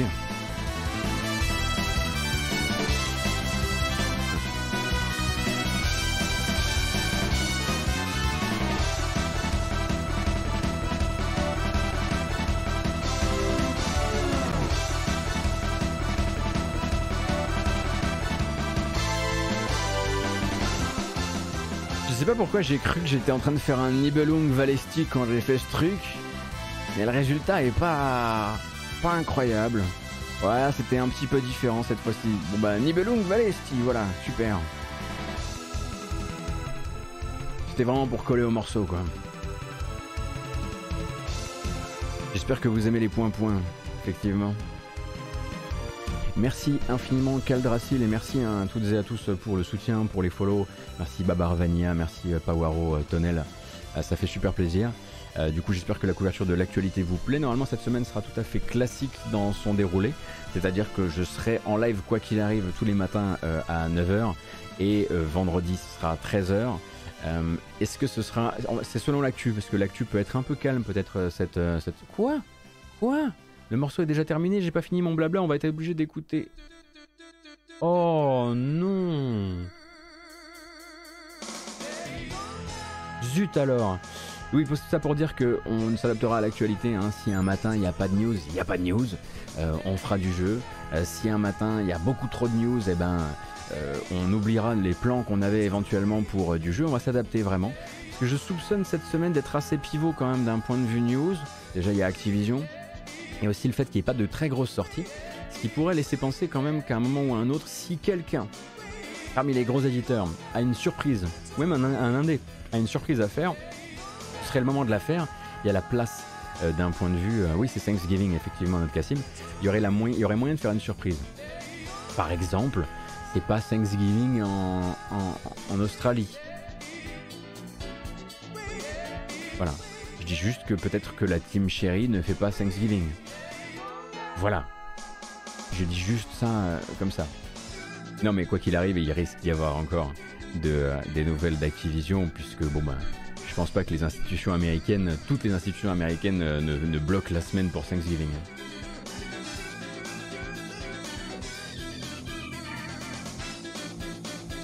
Et nous on est là notre Cassim, on sera là nous pour recevoir hein, Hollow Knight Silk Song. Ça va, ça va, ça va. En revanche, on fait plus la fête.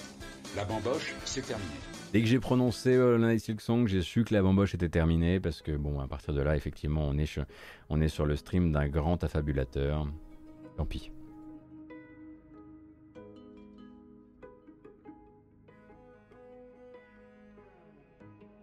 Bon, alors, qu'est-ce qu'on disait, nous? Les sorties, ouais, ouais, ouais, les sorties de la semaine. Euh, eh ben allons-y. Les sorties de la semaine, on va commencer par le lundi 22, c'est aujourd'hui. J'essaie de vous compiler les trucs les plus euh, vitaux, en tout cas les trucs dont on avait déjà connaissance. Il n'y a pas beaucoup beaucoup de jeux, comme je disais, qui sortent cette semaine. Ça va être l'occasion de, voilà, de prendre un petit peu plus le temps. Euh, pour les jeux de manière générale, hein, pas dans ma préparation, enfin dans ma, dans ma couverture ce matin. Et aujourd'hui, c'est le très très grand jour pour Farming Simulator 22. C'est pas, pas des conneries. Hein.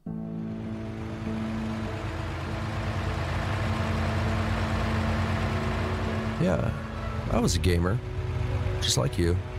But there was only so much my sore thumbs could handle. I forgot to relax between matches. Then, I played Farming Simulator.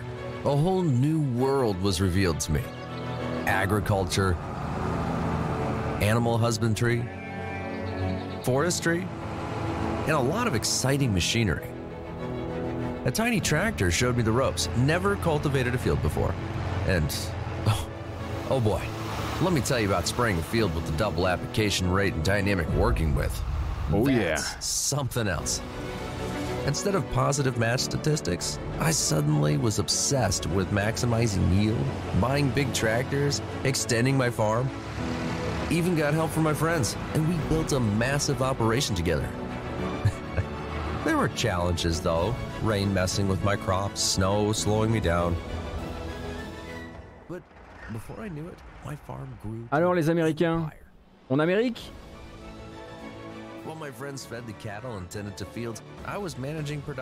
J'allais dire effectivement, c'est vrai, c'est vrai ça, j'allais dire. Vous êtes tous des grands fans de, Stardew Valley, c'est littéralement la même chose, mais avec une direction artistique qui plaît plus au public allemand. Le public allemand est très très friand, hein, ça fait partie des quelques publics qui sont extrêmement friands euh, de euh, Farming Simulator, donc qui est toujours hein, une, poule aux odeurs, ça je ne vous apprends rien. Et aujourd'hui c'est donc la grande sortie du 22, euh, et bah figurez-vous que c'est la grosse sortie de la journée, c'est pas moi qui décide.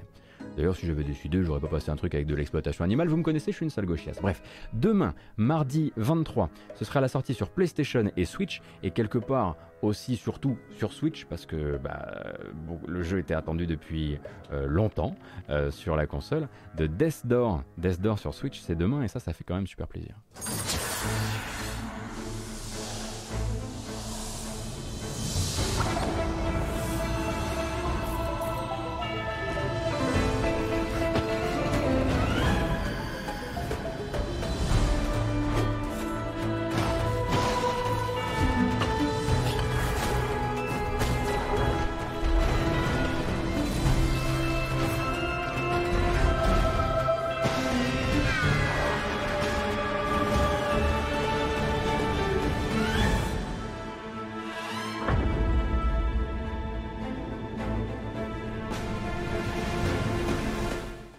PS4, PS5 et Switch, donc hein, c'était déjà sorti sur PC et sur, euh, et sur euh, Xbox, donc le nouveau jeu de Acid Nerve, Acid Nerve, les créateurs avant ça de Titan Souls, mais qui, ont vraiment surtout vraiment là, explosé avec ce Death Door, qui pour beaucoup est un voilà l'un des concurrents euh, au jeu indépendant de l'année. Pas pour moi, je le mettrais un petit peu plus bas, mais on n'est pas là non plus pour imposer ses goûts aux autres. Et effectivement, ça c'était bon, ça c'est plus si vous avez une sorte de collectionnite, mais Titan Souls c'est un jeu que vous pouvez obtenir gratuitement, enfin gratuitement. Vous obtiendrez une copie de Titan Souls si vous, pré, si vous aviez euh, précommandé le jeu euh, d'ici euh, d'ici sa sortie. Je parle de Death Door évidemment. C'est quoi ton jeu indé de l'année alors? Mon jeu indé de l'année? Oh, il y en a un. Hein. Il y en a plus d'un même. Kena est indépendant. Inscription est indépendant. Webbed est indépendant. Euh, Eternal Cylinder, euh, malheureusement, je l'ai pas fini. Chicory. Chicory n'est pas dans Chicory est, séparé de est, éloigné de beaucoup trop beaucoup trop de top de cette année. Après, il y a plein de jeux indés que j'ai pas fait cette année. Euh, If on a Winter's Night, qui est un jeu gratuit. Euh, Web, je mettrai pas forcément dans les jeux de l'année, mais il faut pas l'oublier non plus. Enfin, il y a plein de petits jeux comme ça qu'on a complètement. Euh, et à côté de ça, derrière, euh, oui, bah il y, a, en a, y a aussi ceux que j'ai pas fait quoi. Histoire, j'ai pas pris le temps. Elec Head, c'est vachement bien, mais j'ai pas suffisamment pris le temps. ça vaudrait aussi pour Ender Lilies, j'imagine. Il doit y avoir toute une communauté pour qui Ender Lilies c'est à mettre dans les jeux de, dans les jeux de l'année. Il y a des gens qui ont adoré Grime par exemple, le Metroidvania avec les cailloux, qui sont allés beaucoup plus loin et qui ont découvert euh, qui ont découvert quelque chose de beaucoup plus puissant. Et bah, je suis pas allé au bout, encore une fois. 12 euh, minutes, jamais de la vie, hors de question. Oui, on pourrait aussi ranger peut-être dans des sensations un petit peu plus, un petit peu moins jeu de l'année, mais plus euh, une, espèce de, de baffe sensorielle qui a pu être, qui a pu être The Artful Escape. Ouais, ouais, c'est vrai aussi. Psychonauts 2 est indépendant, n'est absolument pas indépendant. euh, Psychonauts 2 n'est absolument pas indépendant. Euh, mais euh, non, non, mais il y en a quelques-uns comme ça, hein, effectivement, que même moi, que je que pas fait ou sur lesquels j'ai pas passé suffisamment de temps.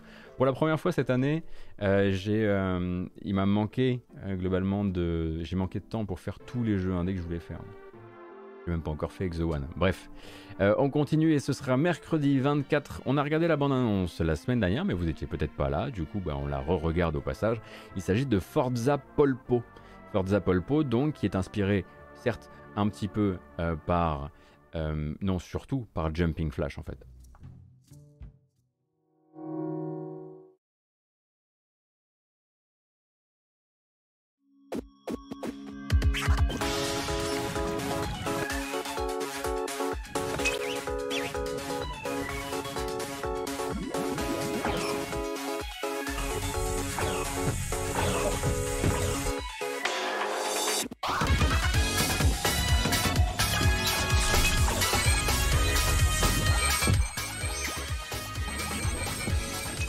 Donc si vous n'aviez euh, pas connu Jumping Flash, hein, on parle effectivement de platformer 3D en vue à la première personne.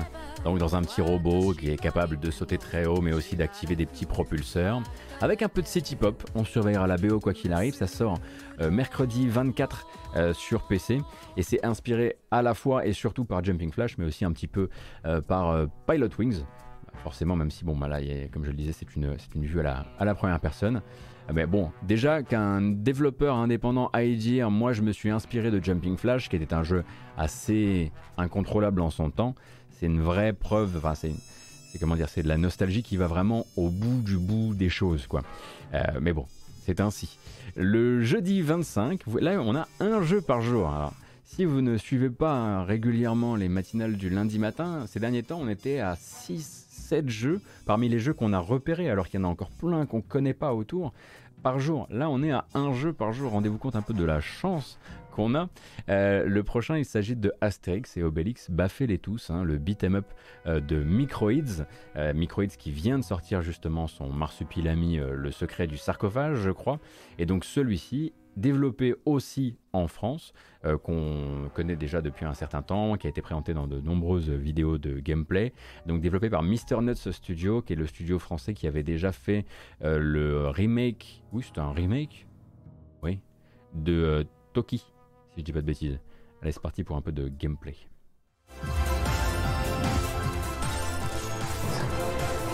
Attendez, il y a un truc qui va pas là. Attendez, attendez, attendez les enfants. Pourquoi il y a de la musique? Attendez. Oi, oi, oi, oi, oi, oi. Qu'est-ce qui s'est passé encore? Bah oui, bah oui, bah oui, bah oui, bah oui, bah oui, bah c'était sûr, bah c'était sûr. Qu'est-ce qu'on disait? Nous sommes en... On y retourne. Désolé, on y retourne, c'est comme ça.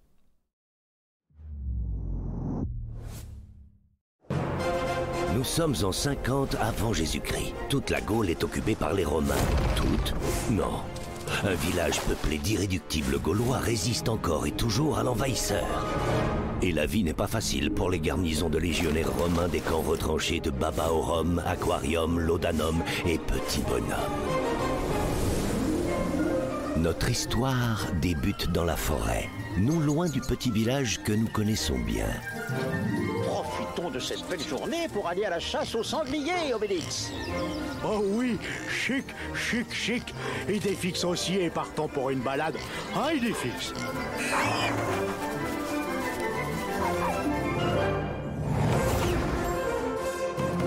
En route pour l'aventure. On va bien s'amuser. Allez, du vent.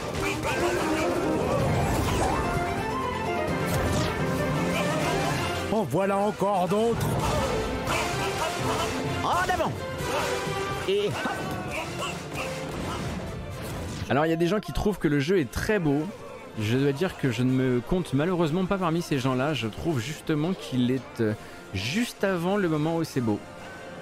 Et sans offense aucune, hein, c'est pas pour être désagréable ou quoi que ce soit, mais j'avoue que moi ça ne prend pas sur moi. Alors ça sort évidemment sur toutes les consoles avec la, collector qui va bien. Partez du principe très probablement qu'on sera pas non plus euh, sur euh, Streets of Rage 4 hein, en termes de technique euh, ou en termes même de profondeur de gameplay. Ça a l'air d'être justement orienté vers de la coop familiale, euh, un petit peu d'ailleurs hein, comme, euh, comme, comme Marsupilami, le secret du sarcophage, qui en gros, bah, si vous avez fait, si vous avez fait déjà bah, du Donkey Kong Country principalement, vous n'allez absolument pas être surpris, mais ça en fait plutôt du très bon jeu pour les gamins de maintenant bah, qui, qui, joueront pas par exemple à Donkey Kong Country et, euh, euh, qui voilà ça en fait un, manifestement de ce que j'en ai entendu euh, un, très chouette très chouette petit jeu le Marsupilami en question faudra voir hein, pour Astérix et Obélix Baffel et tout je ne sais pas qui s'occupera du test sur le site de référence peut-être bien peut-être bien. Oh, est-ce que ce sera le père Fidalbion? Oh non, il doit déjà être en train peut-être de travailler sur le test de Marsupilami s'il l'a pas déjà rendu. Enfin bref. Euh, oui, le producteur de cet Astérix, c'est Julien, ouais, c'est Julot, et anciennement de Gameblog, je sais. Mais il me semble que le développement a commencé avant que lui ne rejoigne euh, euh, la structure. Enfin, il est actuellement, effectivement, au travail dessus, ouais. Ouais, peut-être que Motor Mike, ouais, effectivement. Ou Virgile. Eh ben écoutez, on aura vite euh, la réponse à tout ça, mais en gros, c'est euh, l'un des jeux qui sort ce jeudi 25. Un autre jeu qui sort ce jeudi 25, et là, il faudra se tourner uniquement vers la Switch, parce que sinon, vous y avez déjà joué peut-être via le PC. Euh, c'est Dodonpachi Resurrection. Là, donc, le trailer que je vous montre, c'est la version PC, parce qu'il n'y a pas pour l'instant de trailer de la version Switch. Et bon, euh, si vous n'avez jamais entendu ce titre de votre vie, c'est possible, personne ne vous en voudra, mais ça vous permettra de savoir un petit peu de quoi on parle.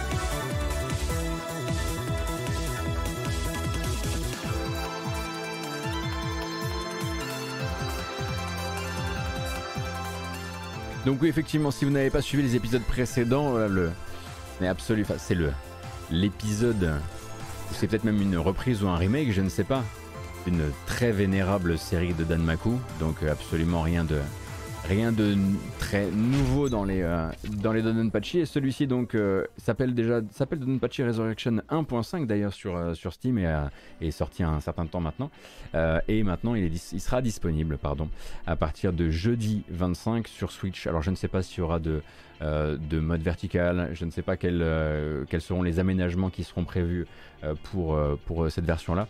C'est le jeu qui comprend tous les Dodonpachi normalement. Ok madingue, c'est bien ce que je me disais. Je me disais qu'il me manquait une information de, de tout première importance pour mettre cette, euh, cette compile en, en perspective, en contexte plutôt. Eh bien figurez-vous que ce sera nos seuls jeux de la semaine. Alors, Farming Simulator de 22 aujourd'hui, Death Door, ah, évidemment ce ne sont pas les seuls jeux qui sortent, euh, Forza Polpo mercredi, Asterix et Obelix, Donenpachi euh, jeudi. Vendredi, on n'a pas de très très grosses euh, sorties à prévoir, donc c'est vraiment le temps, c'est le moment peut-être de réfléchir et de se repencher sur les jeux qu'on n'a pas encore fait, parce que c'est la fin de l'année par exemple. Est-ce que vous avez fait Psychonauts 2 Non. Eh bien dans ce cas-là, c'est la semaine pour se mettre à Psychonauts 2. Ne faites pas l'erreur que j'ai fait de me mettre à FF14 alors que vous n'avez pas fait. Ça n'a pas de sens. Voilà. Et à côté de ça, bon, il reste quand même quelques bandes annonces que j'avais mises de côté euh, sur des jeux soit sortis, soit à sortir, qui sont pas directement sur cette semaine. Euh, l'un, évidemment, que j'avais complètement oublié de pousser, alors que quand même, quand même, il y a un peu notre, notre nom, mon nom en tout cas, et certaines personnes de la matinale, je le sais aussi, écrit dessus. C'est Moncage ou Moncage ou Monkaji, j'en sais rien.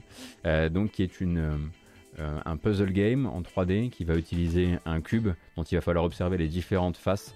Euh, le but étant de, créer des connexions entre les faces. Si vous avez joué à, Gorogoa avec ses quatre cases, un peu le même style, mais en même temps assez différent. Et donc une bonne annonce pour un jeu disponible sur plusieurs plateformes, dont le mobile.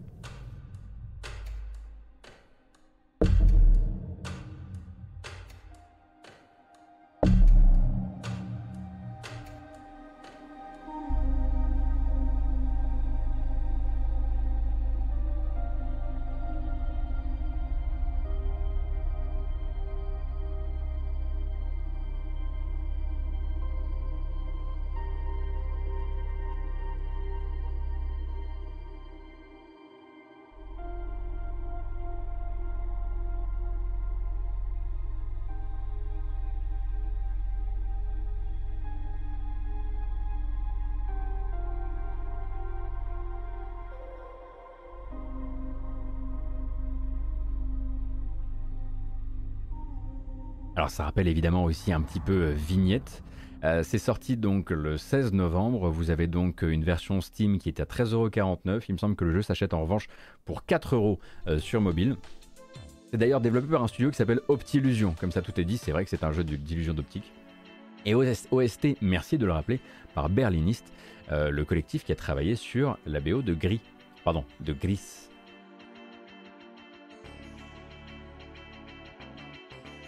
Donc, euh, Cage, moi je sais que c'est un des jeux que je vais faire euh, cette euh, semaine. Je vais peut-être même pas le streamer parce que j'ai trop peur, c'est trop tourné sur les, surprises, je trouve, et je préfère à la limite voilà, qu'on fasse chacun, surtout avec une version mobile à 4 balles, quoi. ça, ce serait dommage de, dommage de gâcher ça. Le 9 décembre, on nous emmène un tout petit peu plus loin, ce sera le rendez-vous avec Witchwood. Witchwood qui célébrera sa sortie sur PlayStation, sur Xbox, sur Switch et sur PC. On avait déjà vu des images, mais on va en re-regarder. Je crois me souvenir que c'était un jeu d'aventure et de survie en forêt.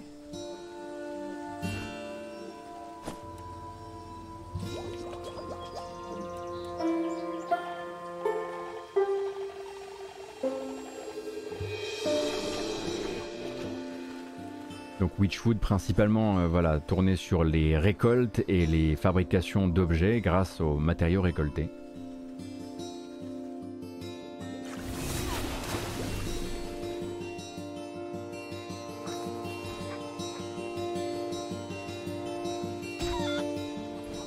Ah non, on baigne pas les poules.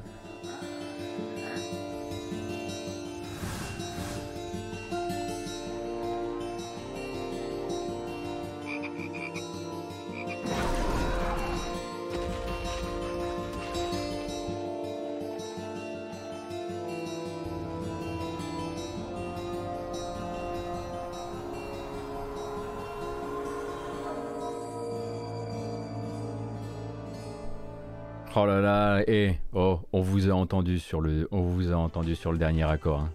Moi aussi j'ai joué à Diablo. Oh, doucement quand même.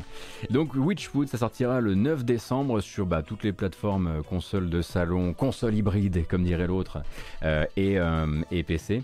Et donc une aventure basée sur la, basée sur le crafting dans un univers a priori de légende, légende gothique. Et il semblerait que le crafting soit aussi voilà, pour fabriquer des potions et des, et des, euh, et des, et des sortilèges. Moi, c'est un jeu sur lequel j'aimerais bien me pencher, je dois, l'avouer. Euh, on se penche ensuite sur le début de l'année prochaine. Début de l'année prochaine, c'est Bandai Namco qui a tout un fond de catalogue qu'il aimerait bien vous revendre à un prix évidemment défiant toute concurrence. Début 2022, Bandai Namco sortira le Pac-Man Museum, une collection de 14 jeux Pac-Man qui sortiront sur console et PC.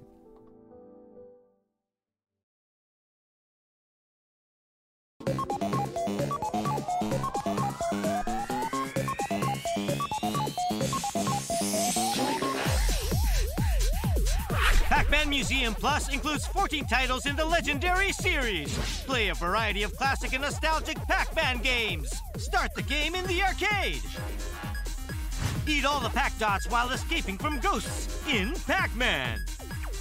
Become the invisible Super Pac-Man and eat up all of the fruit in Super Pac-Man.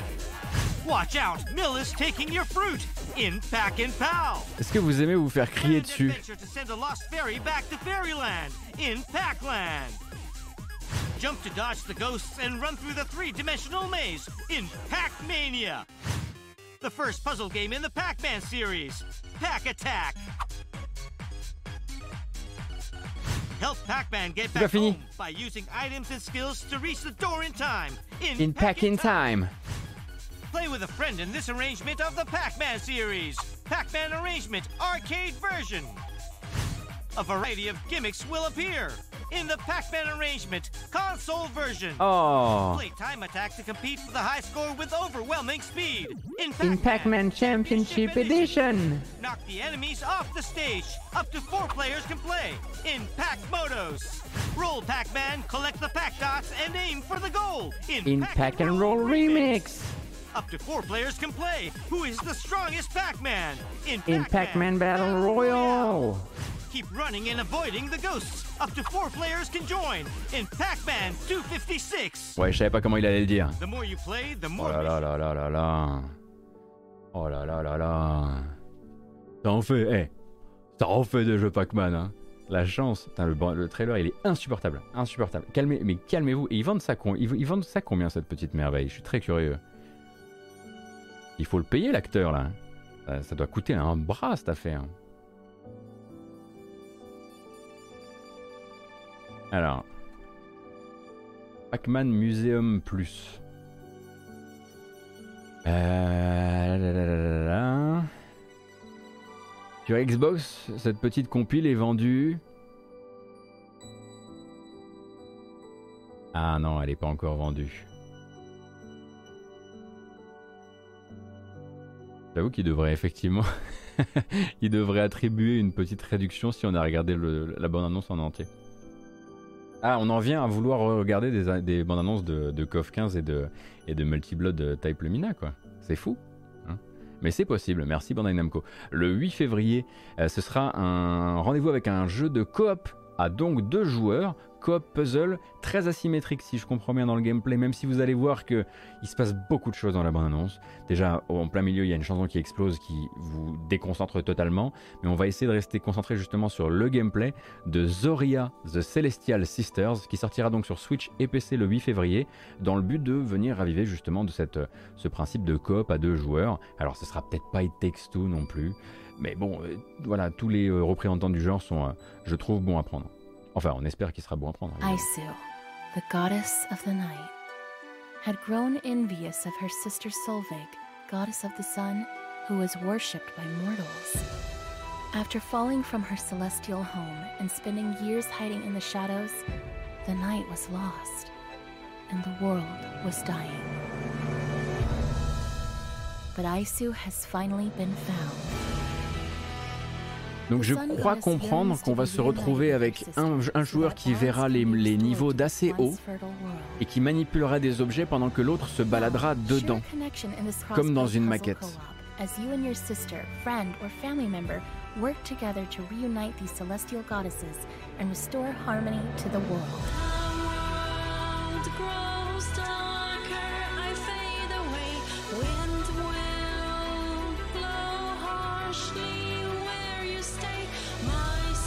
Mais bon, il y a le morceau quoi. Zoria, the Celestial Sisters. Donc sorti le 8 février pour Zoria The Celestial Sisters. Oui c'est vrai, j'ai la fixe 47 moi aussi, je connais d'autres jeux qui sortent, euh, qui sortent bientôt. T'étais là le matin où on a parlé de ça? Il semblerait qu'on ait effectivement exploré cette date de sortie il n'y a pas si longtemps. C'est vrai ça. Euh, alors, petite reco plaisir cette fois-ci. On n'est plus sur les bandes d'annonces de jeux à sortir, mais plus sur un projet qui fait un peu chaud au cœur forcément. Euh, puisque ça concerne le meilleur Final Fantasy. Mais alors lequel c'est? Hein, On ne sait plus, bah oui, bah c'est un peu le but de la manœuvre, hein, de, brouiller les pistes. Il s'agit du Final Fantasy IX Memoria Project, qui est pour l'instant une espèce de projet non jouable euh, visant à remettre au goût du jour, artistiquement, euh, le Final Fantasy IX, dans le but de donner des envies à d'autres développeurs de se joindre à la fête et peut-être de donner envie à Square Enix de, leur faire voir quelque part à quel point le jeu est apprécié. Alors là-dedans, il y a plein de fans et il y a plein de gens qui travaillent dans l'industrie à différents postes. Notamment des gens, il me semble que le premier animateur sur le projet, euh, en l'occurrence, euh, est, euh, est l'un des leads sur Multiversus chez Warner Bros donc absolument rien à voir. Et à la musique, c'est Alex Mukala. Alex Mukala que vous connaissez peut-être comme étant un grand, euh, voilà, grand, grand fan du travail de Nobuo Uematsu. Euh, il, a il, a publié des, euh, il a publié des études musicales sur les BO des Final Fantasy. il a, bon, il est pas fan uniquement de FF, hein, il est fan de Bloodborne aussi. Enfin, vous avez vu ses, ses remix funk, tout ça, ses reprises funk, très bon bassiste, etc. Et Alex Mukala, du coup, a filé de la zig pour ce projet Final Fantasy IX Memoria Project, qui est encore un petit peu bizarre dans le sens où pour l'instant ils le disent ce n'est pas jouable. Ça ne veut pas dire que ce ne sera pas jouable, ça veut dire que pour l'instant ce qu'ils nous montrent c'est plus un fan project sur lequel ils se font plaisir pour réimaginer visuellement et en même temps respecter au maximum euh, FF9.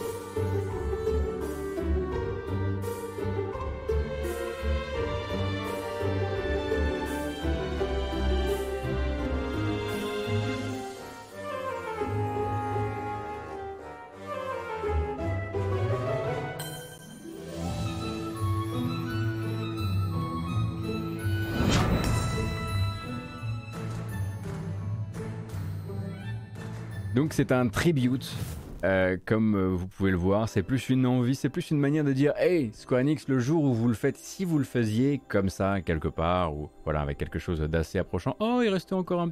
Il restait quelques images de, de Vivi euh, aux affaires, pardon, excusez-moi.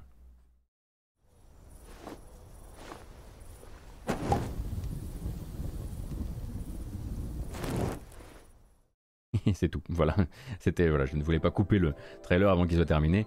Donc c'est un proof of concept et c'est plus une, envie de se faire plaisir et d'honorer un jeu qu'ils aiment euh, beaucoup. On rappelle qu'effectivement, si vous voulez euh, revisiter FF9 euh, de manière un peu différente, vous pouvez déjà le faire hein, puisqu'il existe le Moguri mode, Moguri's mode, qui va vous permettre d'avoir plein de nouveaux décors avec donc de, les, décors étaient faits en images précalculées, donc des images recalculées, notamment par de l'intelligence artificielle pour créer plus de textures, pour créer, pour, virer le flou et créer plus de textures et quelque part réimaginer les décors. Ça marche très très bien et globalement ça en fait une sorte de piège pour qui voudra un jour remaker FF9 parce que FF9 remasterisé HD est déjà très bien avec le Moguri mode. Pour ça, il vous faut simplement une version PC euh, du jeu. Mais oui, j'ai vu ça, et puis effectivement, le seul fait de savoir qu'ils avaient embarqué euh, Alex Mukala euh, avec eux est plutôt, est plutôt fun, à, fun à regarder et fun à écouter. D'autant que, vu que Mukala a un peu ses entrées chez Square Enix, J'imagine qu'ils ont un petit peu plus de mal à juste leur envoyer une grosse lettre dégueu, euh, parce que c'est un copain de la maison en fait. Hein. Il, a, déjà interviewé ces gens-là, on, le soupçonne d'essayer de, de, mettre un pied dans la porte pour travailler avec eux. Euh, ils ont une connexion qui est très publique, euh, donc j'imagine que ça permettrait aussi, s'il devait y avoir suppression du projet, simplement pour histoire de évidemment préserver la, l'identité, la, l'identité, pardon, la propriété intellectuelle FF9, on imagine qu'il ferait ça de manière peut-être un peu plus douce qu'avec les premiers, les premiers venus, hein? N'est-ce pas Square Enix que vous, vous seriez sympa, hein? Ça y est, en le disant, j'ai eu un gros doute, très gros doute. Mais bon, croire, il faut croire un minimum.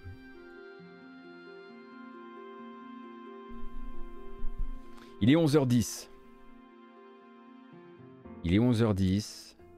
Qu'est-ce que j'ai apporté là en termes de jeu euh, lançable, jouable, téléchargeable? Je ne sais pas. Mais c'est déjà terminé en tout cas pour la matinale jeu vidéo. Et oui, on termine tôt aujourd'hui. Euh, on va se mettre un petit morceau de musique, se dire au revoir, couper la VOD. Puis moi, je resterai peut-être en ligne dans le but de lancer un truc. Peut-être lancer le téléchargement de, Battlefield pendant qu'on discute ou même lancer autre chose. Je vais voir un petit peu. Euh, je n'ai pas passé la bande-annonce de DNF Duel. Et bah, c'est pas grave, Von Yaourt l'attendra demain. Voilà. C'est pas brûlant à ce point-là, j'imagine. Je ne sais même pas de quoi on parle. Et puis, chaque fois, c'est la dictature ici. Ça va, un moment. Bon,